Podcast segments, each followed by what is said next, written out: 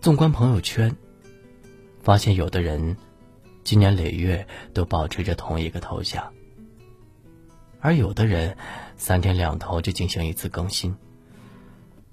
虽说，仅凭微信头像的变化无法推测出一个人全部的生活和想法，可在这个过程中，却能窥见一斑。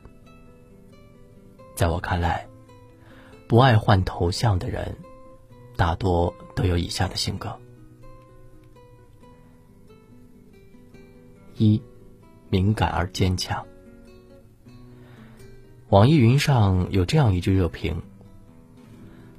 开心的时候，会用张温馨点的图片做头像；而情绪低落的时候，便会换上略显伤感的头像。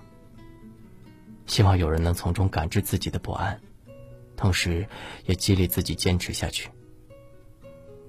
这类情绪外露的人，常会通过更换微信头像来表达自己的内心，习惯依靠外在的力量来给自己支撑。而那些不爱换头像的人，不管欢喜也好，悲伤也罢，往往都是不动声色的。他们总是能够把所有情绪隐藏在心底，敏感而坚强，不愿被任何人看破。通常，只是一个人默默的消化生活给予的艰难，而不是频繁更换头像来寻求寄托。二，专一而长情。有位听友说：“都说时间会把深爱变淡，把深情变浅，但我对你爱只会历久弥新。那张你曾为我选的头像，我至今未换。希望你知道，不管多久，我都等你。不管多难。”我都一直站在你身后。一张简简单单的头像，里面却包含一段独家的记忆，象征着一个人的一往情深。那些不愿换微信头像的人，多半心里边住着一个远方的未归人。即便等待遥遥无期，他们也愿意为了这一份欢喜而奋不顾身。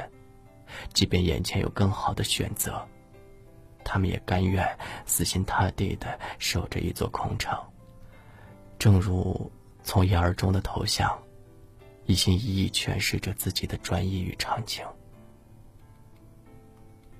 三，简单且知足。